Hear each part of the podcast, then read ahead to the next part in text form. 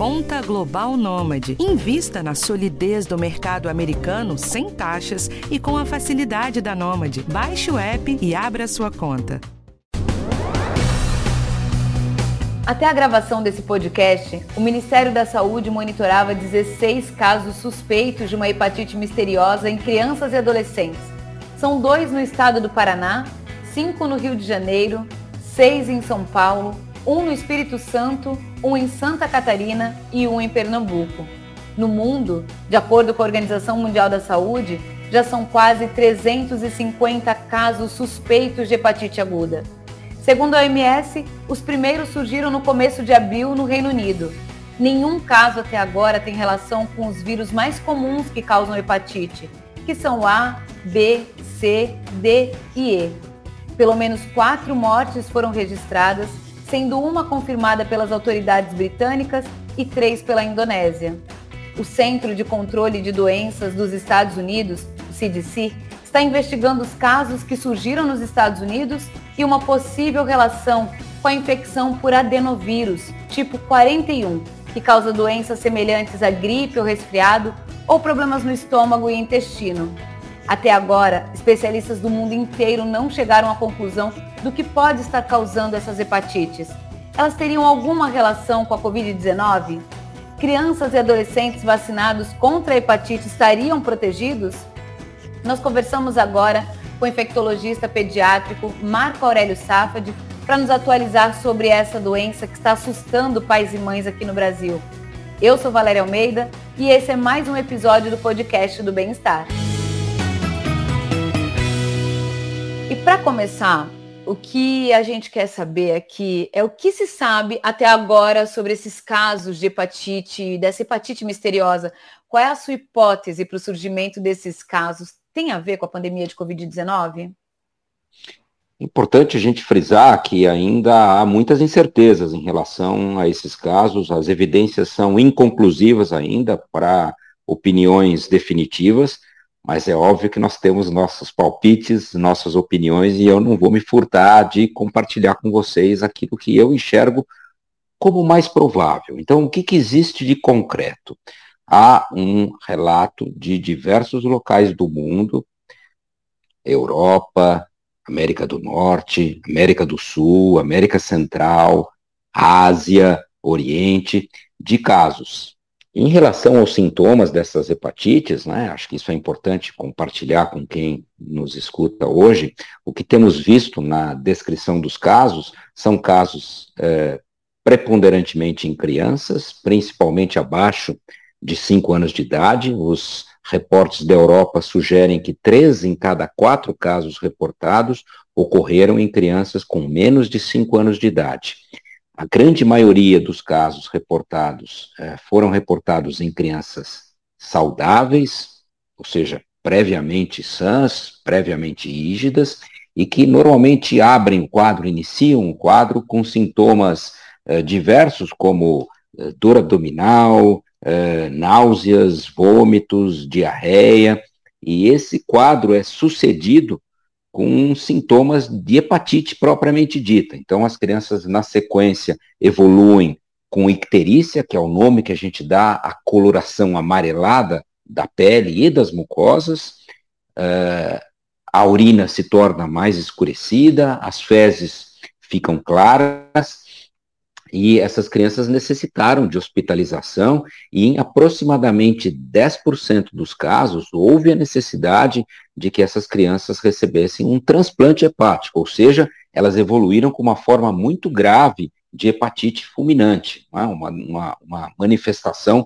que realmente coloca uh, em risco essas crianças. O que chama atenção desses casos é que as causas habituais de hepatite na infância são investigadas, exaustivamente investigadas, e não identificam, nesses casos, aqueles agentes que sabemos que habitualmente são os agentes implicados nessas hepatites. Então, a hepatite A, B, C, D, E e outros agentes que, que normalmente a gente encontra nesses casos de hepatite não foram identificados. Curiosamente, boa parte dessas crianças com hepatite são crianças em que se identifica um vírus chamado adenovírus do tipo 41F, que é intrigante, porque este não é um uh, tipo de vírus que habitualmente cursa com hepatite. Ele é causa de quadros respiratórios, ele é causa de quadros gastrointestinais, mas ele uh, não é um agente habitualmente associado a hepatites. Isso realmente é intrigante, o que nos sugere que provavelmente ele não é o único fator por trás dessas hepatites. Importante destacar, ele não foi identificado em todos os casos, mas em boa parte dos casos esse agente foi encontrado no sangue das crianças e em outras eh, secreções e líquidos corpóreos. Então, nós supomos que haja um cofator, algo que provavelmente caminha junto com o adenovírus e que provavelmente esse adenovírus funcione como um gatilho para a ocorrência desses casos. Uma das hipóteses que hoje encontra na comunidade científica, né, amparo em boa parte dela, e é uma das hipóteses mais prováveis, é que talvez haja um papel da Covid-19, ou seja, essas crianças previamente foram expostas ao vírus, de forma sintomática ou não, com quadros leves ou não, e que posteriormente, ao entrar em contato com adenovírus, talvez desencadeiem uma resposta imune que seja responsável por essa injúria, por essa agressão ao fígado que temos observado uh, nessas crianças uh, no mundo inteiro e que vem acumulando casos. Já temos aí em investigação no mundo, na data de hoje, mais de 300 casos, inclusive uh, aqui no Brasil já há casos em investigação. Nossa, são tantas possibilidades que também deixa a gente muito em alerta, né? É, agora, doutor, eu queria voltar uma casinha para deixar todo mundo na mesma página e eu queria que o senhor dissesse o que é a hepatite e o que, em geral, normalmente ela causa.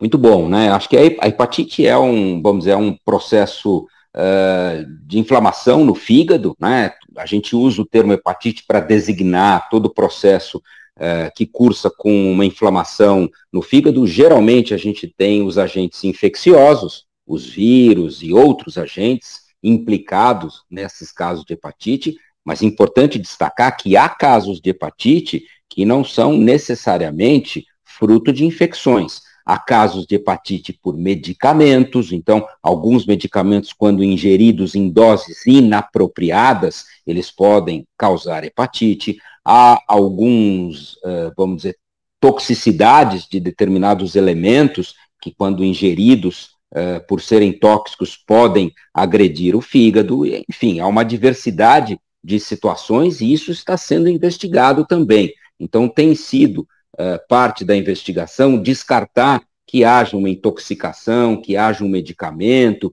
que haja algo em comum com esses casos que esteja implicado nessas hepatites. Mas até o momento, as investigações que tentaram identificar uh, intoxicações, medicamentos, etc., não encontraram respaldo, ou seja, não foram identificados traços uh, de tóxicos, de medicamentos, etc., é, que pudessem explicar a ocorrência desses casos. Curioso também destacar é que não há a ocorrência de surtos em comunidades. Então a gente não vê vários casos numa família, numa escola ou numa comunidade. Os casos são distribuídos e de forma geral um ocorre independente do outro. Doutor, nós recebemos algumas perguntas dos nossos ouvintes. Vamos ouvir a primeira delas, que é da Sandra Polinário, mãe do João Pedro, de seis anos.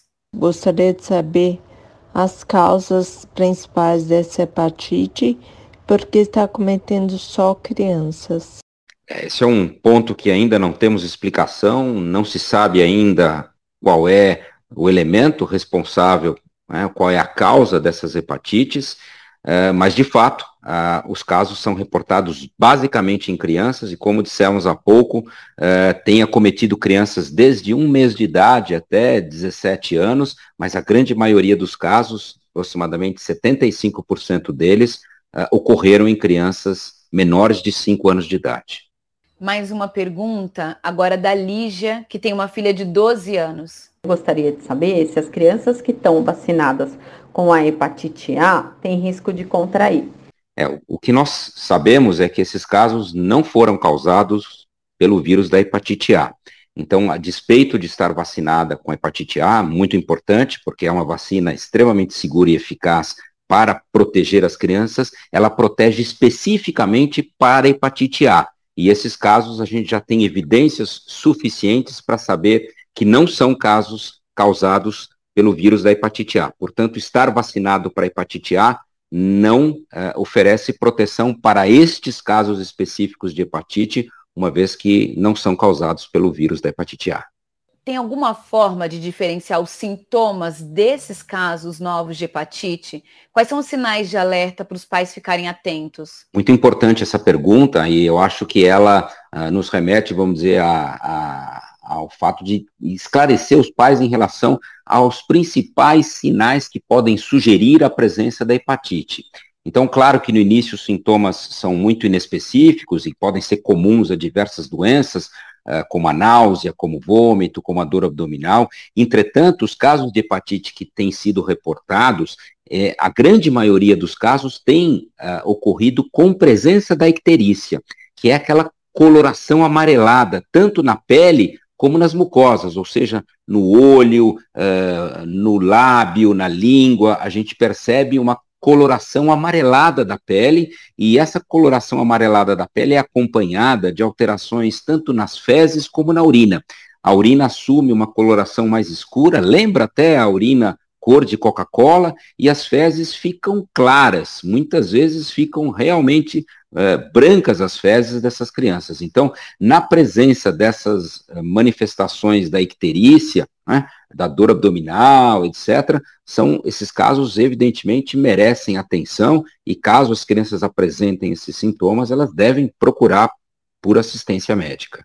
Agora a gente tem uma dúvida aqui que é sobre a transmissão. A Liz Andrade mandou essa pergunta. Quais são as formas de contágio da doença? Pelo tato, pelo, pela via oral? Porque é difícil controlar uma criança que divide as coisas na escola, divide um lanche, está sempre muito próximo.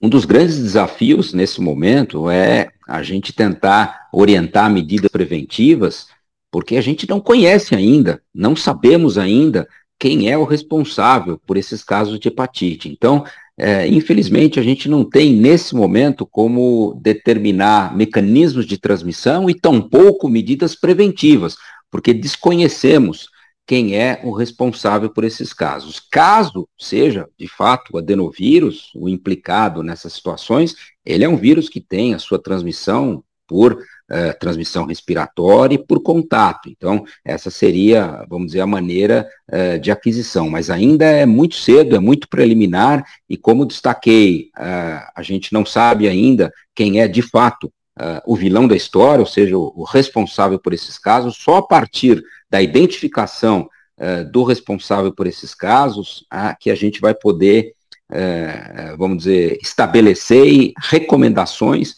em relação à prevenção e de como evitar a aquisição desse agente, caso de fato seja um agente infeccioso, que é a nossa suspeita hoje. Prevenção é exatamente a dúvida da Isis. Vamos ouvir. Meu nome é Isis, mãe da Manuela de 6 anos. A minha pergunta é: usar máscara é a melhor forma de prevenção, já que provavelmente a causa dessa hepatite é um adenovírus?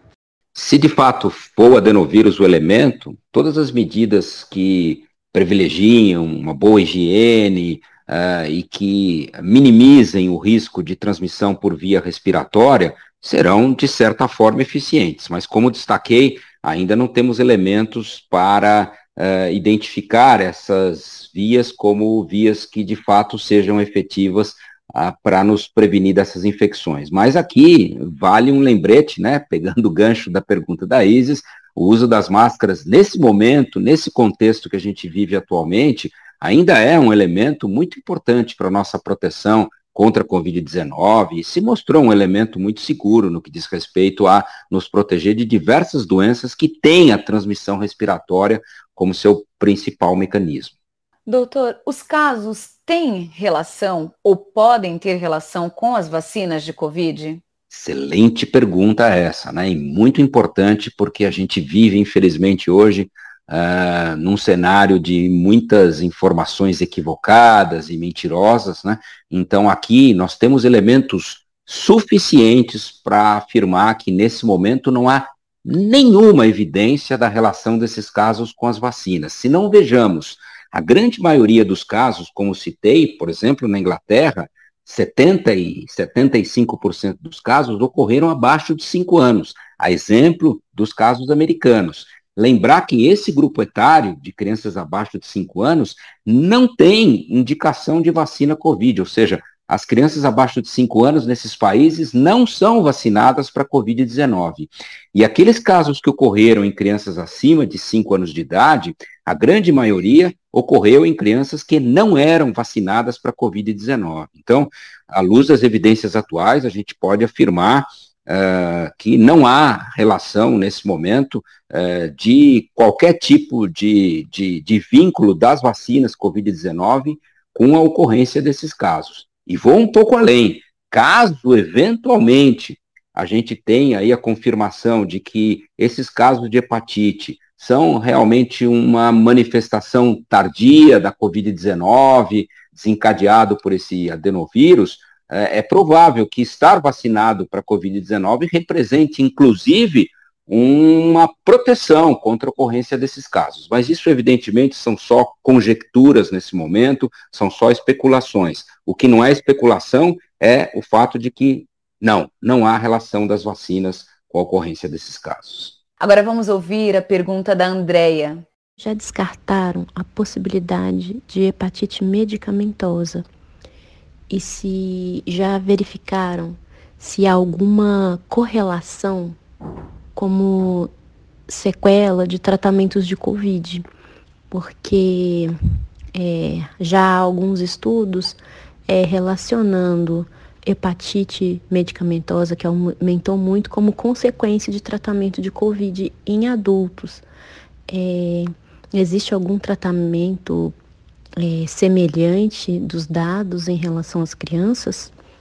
Olha, os ingleses, nesse momento, né, como tem sido de hábito, né, eles têm uma excelente vigilância e têm um, um mecanismo de investigação desses casos super eficiente. Eles já produziram um documento que está disponível no, no, site do Reino Unido, né, e que mostra que houve sim investigação para ver se poderiam ser casos relacionados a algum medicamento né, ou, ou alguma coisa de toxicidade e as evidências dessa investigação inglesa não mostraram a presença de medicamentos por trás desses casos. Então, uh, não parece ser essa a explicação desses casos de hepatite, não é associado a um medicamento, não há vínculo com alguma uh, toxicidade específica nesse momento, e em relação a ser uh, uma sequela da Covid, a gente ainda não tem essa informação. O que falta na descrição desses casos é a informação em relação ao status dessas crianças. Se eram crianças previamente expostas ao SARS-CoV-2, ou seja, se eram crianças que tiveram no passado Covid-19. Então, esse, esta é uma informação que ainda não está disponível em todos esses reportes no mundo. Os dados de Israel foram os únicos que eu vi já com essa informação e nos dados de Israel, praticamente todas as crianças que tiveram a hepatite eram crianças previamente expostas uh, à Covid-19, ou seja, eram crianças previamente infectadas. Claro que a gente tem hoje um cenário com muitas crianças já expostas, então isso por si só não é suficiente para estabelecer de fato uma relação, mas caso esse cenário se confirme em outros países além de Israel, é sim essa uma possibilidade de ser essa hepatite uma manifestação tardia da infecção pela Covid-19, provavelmente desencadeada por algum cofator, e aí entraria o adenovírus 41F como esse provável fator desencadeante. Mas, é, repito, essas ainda são é, apenas hipóteses não confirmadas. E doutor Safad, existe tratamento para hepatite? Sem dúvida, né? As hepatites elas são sim alvo de terapêutica. Você, de forma geral, faz tratamentos, correção das, dos distúrbios uh, que a gente chama do, do nosso metabolismo, uh, equilibra a hidratação desses pacientes. Importante destacar desses casos de hepatite, a maioria deles, aproximadamente 90%, tem boa recuperação e saem do hospital. Então, 90% dos casos que foram hospitalizados se recuperaram. Como eu disse no início, cerca de 10% dos casos foram aqueles que evoluíram de forma muito grave, que necessitaram do transplante. Então, o transplante é um recurso terapêutico reservado para os casos de hepatite que cursam de forma fulminante, é, colocando essas crianças em risco, e aí sim, nessas situações, o recurso terapêutico que nós temos é a realização do transplante. A Marileide de Jesus quer saber, doutor. Se está dando em todo lugar do mundo, pode virar outra pandemia? Uma pergunta importante, né, Marileide? A gente não tem ainda condições de respondê-la. Ah, importante destacar que esses casos vêm sendo descritos, né, os casos americanos, por exemplo, datam de 2021, do final de 2021. Então, nós temos aí já mais de seis meses desde os primeiros relatos dessa hepatite, Uh, e temos acumulado aí, nesse momento, algumas centenas de casos. Então, ainda é uma manifestação de ocorrência relativamente rara, se a gente levar em conta o que está acontecendo. Uh, então, não temos como uh, responder isso nesse momento, mas eu, particularmente, não creio, não imagino que algo que pudesse assumir uma característica, vamos dizer, pandêmica, com disseminação de casos, etc., uh, nesse espaço de tempo a gente já teria mais evidências dessa ocorrência. Então, merece alerta, a gente está atento, as investigações estão sendo realizadas para que a gente possa, primeiro, identificar a causa disso e, uma vez identificando a causa, estabelecer recomendações que visem a prevenção dessa ocorrência. Né? Então, isso é possível, dependendo do tipo uh, de agente, de, de causa que foi identificada, haverá sim a possibilidade de implementarmos medidas preventivas que possam proteger as nossas crianças. Aproveitando o gancho aí que o senhor disse, alerta, os pais devem se preocupar? Qual a orientação mais importante para os pais nesse momento?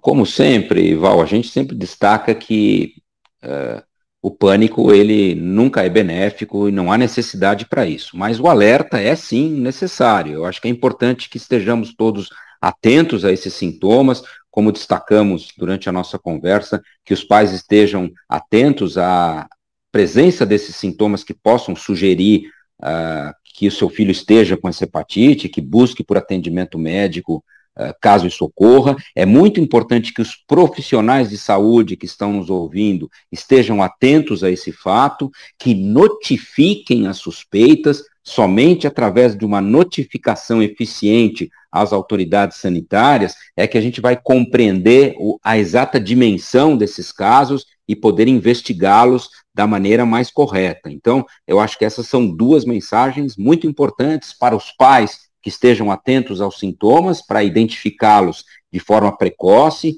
é, ocasião que a intervenção e a terapêutica podem representar um melhor prognóstico, e os profissionais de saúde, que estejam atentos ao reconhecimento é, desses casos de hepatite e que não deixem de notificar os casos suspeitos. Doutor, muito obrigada pelos esclarecimentos, obrigada pela participação, é sempre muito enriquecedor.